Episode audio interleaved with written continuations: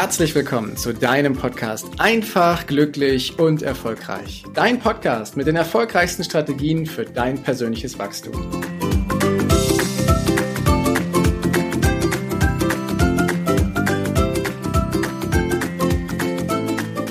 In der letzten Folge haben wir über das Entscheiden und über das Zweifeln gesprochen und mich haben einige Nachrichten erreicht, die mich damit konfrontiert haben. Ja, was ist, was sind denn gute Voraussetzungen für gute Entscheidungen? Und ich habe mal acht Punkte zusammengefasst, die ich mit dir in dieser Folge teilen möchte, die wir brauchen, um Entscheidungen gut zu treffen, dass sie auch mit uns im Einklang sind. Denn eine gute Entscheidung zu treffen oder eine für uns gute Entscheidung zu treffen, ist wichtig. Sie hilft uns, unser Leben leichter zu leben. Sie hilft uns, unsere Ziele schneller zu erreichen. Eine gute Entscheidung zu treffen, das ist etwas, wo wir im Nachgang mit Stolz draufschauen. Und Punkt Nummer eins, um gute Entscheidungen zu treffen oder weise Entscheidungen zu treffen, der lautet, gönn dir mal Ruhe. Lassen wir uns Zeit, denn unter Stress und Zeitdruck können wir wichtige Informationen und Erfahrungen gar nicht richtig aufnehmen, verarbeiten oder sie sehen und das führt manchmal zu Fehlentscheidungen. Ich habe in der letzten Folge ja gesagt, dass wir uns auch mal einen zeitlichen Rahmen setzen und das ist ein anderer Punkt hier drin. Aber wichtig ist, dass du dir Ruhe gönnst und dich nicht mit anderen Sachen ablenkst. Kein Social Media, kein Gespräch nebenbei, während du dich gedanklich mit einer Entscheidung auseinandersetzt. Und es gibt ja auch diesen Spruch, mal eine Nacht drüber zu schlafen. Eine reicht in der Regel, nicht zwei, drei, fünf, sondern eine. Und dann kannst du die Entscheidung von allen Perspektiven in Ruhe mal überlegen, sacken lassen und ein Gefühl dafür entwickeln. Also Punkt Nummer eins, gönn dir Ruhe, wenn du für dich wichtige Entscheidungen treffen willst. Nie hektisch zwischen zwei Türen, sondern nimm dir deinen Moment, deine Zeit, die du brauchst, um zur Ruhe zu kommen und ein klares Bild davon zu kriegen. Punkt Nummer zwei, der lautet, nutze deinen Verstand, also deinen Kopf und nutze dein Bauchgefühl, also deine Intuition. Mach beides. Nur eine Entscheidung aus dem Verstand herauszutreffen, ist nicht immer leicht. Da haben wir viele Komplikationen, die auftreten. Nur eine Entscheidung aus dem Bauchgefühl treffen kann manchmal etwas unüberlegt sein. Deswegen nutzt du am besten beides. Du hast ja auch beides. Du kannst sowohl auf deinen Verstand als auch auf deine Intuition zurückgreifen. Und das ist das Feine daran. Wenn wir beides in Einklang bringen können, dann sind wir auf jeden Fall auf dem richtigen Weg. Heißt also, wenn du eine berufliche Entscheidung triffst, als Beispiel, und dein Kopf sagt dir ja, aber dein Bauchgefühl sagt dir, mach's auf gar keinen Fall. Vielleicht kennst du so eine Situation. Und wir tun es dann doch bereuen wir es in der Regel im Nachgang immer. So. Wenn wir allerdings unseren Kopf einschalten und gleichzeitig unseren Bauch fragen, unsere Intuition, unser eingebautes Navigationsgerät, das uns verrät, ist es die förderliche Richtung für uns oder nicht, dann hast du beide Werkzeuge messerscharf eingesetzt und weißt, die Richtung stimmt, alles andere kommt dann. Und das nächste ist Punkt Nummer drei, setz dir Fokus. Reduzier mal die Entscheidungsmöglichkeiten, reduzier den Horizont an Entscheidungen auf das Wesentliche. Nicht in Details verlieren, was wir so gerne machen, dass wir es detailliert auseinandernehmen und über die Wendung und über die Biegung nachdenken und darüber reden.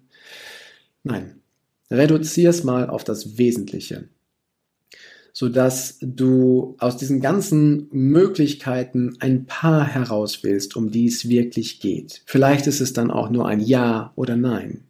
Je weniger Kriterien du in die Entscheidung einbeziehst, desto leichter ist es, sie zu treffen. Nach der Entscheidung kann Detailplanung und Umsetzung dann wieder folgen und das kann auch durchaus umfassender und komplizierter werden.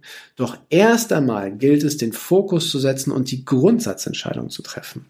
Und das machst du, indem du dich auf den Fokus konzentrierst, dass du dich auf dein Thema konzentrierst und dass du die Vielzahl an Möglichkeiten herausnimmst und nur das Wesentliche herauskristallisierst. Punkt Nummer vier, den beschreibe ich mal mit Unsicherheit. Und ich sag dir, es gibt keine Entscheidung, wo nicht irgendwo ein Zweifel drin ist. Wir werden immer Zweifel haben. Du schaffst es nicht, so weit in die Zukunft zu gucken, dass du keine Zweifel mehr hast. Ein Restzweifel bleibt immer irgendwie.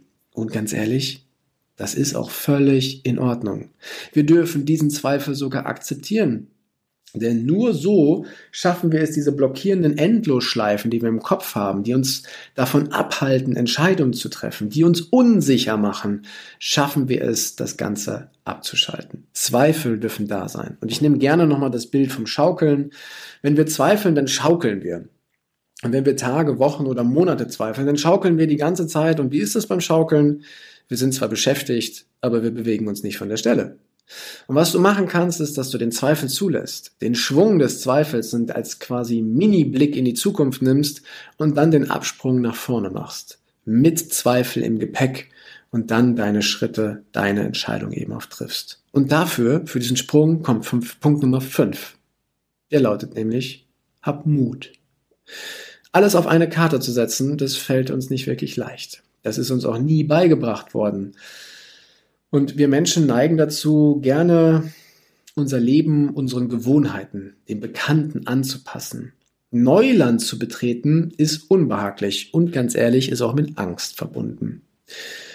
Doch ich rufe dir zu, sei mutig. Betritt mal dieses Neuland. Schau mal deiner Angst ins Gesicht und treff auch mal eine Entscheidung, für die du deine komfortable, deine bekannte Zone verlassen musst dann bringst du Mut auf. Und jedes Mal, wenn du das schaffst, jedes Mal, wenn du ins Unbekannte gehst, auf Grundlage einer Entscheidung, dann kannst du neue Erfahrungen machen. Und alleine dafür kannst du dich feiern, völlig davon losgelöst, welches Ergebnis daraus kommt. Ich rufe dir zu, dass du mit diesen acht Punkten viel besser deine Entscheidung treffen kannst. Und dazu gehört eben auch für Punkt Nummer fünf dass du mutig bist. Jede Entscheidung bedarf Mut, weil, wie beim Punkt Nummer vier davor, der Zweifel ist immer da. Und wir werden immer Mut brauchen, um den Absprung von der Schaukel zu schaffen. Punkt Nummer sechs, und den finde ich super hilfreich, das ist ein Perspektivwechsel. Tu doch einfach mal so, als würdest du in den Heißluftballon steigen von deiner Situation und drei, vier, 500 Meter oder 1000 Meter nach oben steigen. Und du guckst mal von oben auf die ganze Situation drauf. Du hast einen Perspektivwechsel. Du siehst plötzlich ganz andere Zusammenhänge. Vielleicht entdeckst du sogar ganz andere Wege. Ab einer gewissen Höhe fällt es dir viel leichter, neue Pfade, neue Richtungen, neue Wege zu entdecken. Und das schafft einen Perspektivwechsel. Du kannst es auch machen, indem du dir vorstellst, dass du mal gedanklich auf den Stuhl des anderen Platz nimmst und mal seine Perspektive einnimmst, um das vielleicht etwas besser zu verstehen. Es gibt viele Möglichkeiten, einen Perspektivwechsel auszuführen. Entweder der Heißluftballon oder mal auf den anderen Stuhl setzen. Das kannst du im Übrigen auch in echt machen. Du wirst überrascht sein, was dir da alles für Ideen auf einmal kommen. Punkt Nummer sieben. Da komme ich zurück zum Schaukeln. Schaukeln macht ja Spaß und kann auch echt lange dauern, setz dir bitte einen Termin, bis wann diese Entscheidung getroffen sein soll, bis wann diese Entscheidung getroffen ist. Setz dir ein festes Datum. Ob das kleinere Dinge sind, wo du das in 21 Minuten erledigst, oder ob das längere Dinge sind, das liegt bei dir. Wichtig ist, dass du dieses Datum setzt und dass du dich daran hältst. Weil wenn du ein Datum setzt, verhinderst du einen wirklich fiesen Zustand, und das ist dieser Zustand der Grübelei, wo wir uns im Kreise drehen, wo wir wirklich übelste Horrorszenarien hochkommen lassen und leider, leider nie ans Ziel kommen. Deswegen setz dir ein Ziel, setz dir einen Termin, bis wann du dieses Ziel, diese Entscheidung getroffen hast. Und dann wirst du schneller, besser und wirklich leichter vorankommen. Auch wenn es im ersten Moment einen etwas unter Druck setzt. Der Moment, wenn du eine Entscheidung getroffen hast, der tut unglaublich gut und du kannst dich bestimmt auch noch daran erinnern, wo du das letzte Mal eine Entscheidung getroffen hast, die du eigentlich schon hättest vor Tagen treffen können und wie gut es sich dann angefühlt hat, als du es endlich gemacht hast. So als würde jemand einen so eine Steinlast von den Schultern nehmen, als könnte man endlich mal wieder richtig durchatmen oder man hätte mal wieder den Blick nach vorne. Das lösen Entscheidungen aus, die mit deinen Zielen im Einklang sind. Und Punkt Nummer 8 der Punkt Nummer 8, den nenne ich mal Alternativen. Denn es gibt kaum Entscheidungen da draußen, die wir treffen, die unabänderlich sind. Wir tun zwar ganz oft so, als wenn wir eine Entscheidung treffen, dass wir sie danach nie wieder ändern können. Doch das stimmt nicht. Sollten wir tatsächlich eine Entscheidung getroffen haben und sie im Nachhinein bereuen, können wir erstens daraus lernen und meistens können wir sie sogar noch positiv beeinflussen, indem wir dann reagieren. Oder aber du hast schon einen Plan B in der Tasche und hast eine zusätzlich ausgezeichnete Idee, die du dann wählen kannst, wenn du mal nicht auf dem richtigen Weg bist. Deswegen nutze auch Punkt Nummer 8 so als Backup, um den Zweifler ein bisschen klein zu machen, dass du dir einen Plan B zurechtlegst. Bitte nicht bis ins letzte Detail ausgearbeitet, sondern einfach nur mit Überschriften, dass du weißt, wie die Reise weitergehen kann, sollte Entscheidung 1 nicht funktionieren. Denn wenn du von vornherein zwei, drei, vier Möglichkeiten ausarbeitest und fertig machst, bist du wieder am Schaukeln und kommst nicht von der Stelle.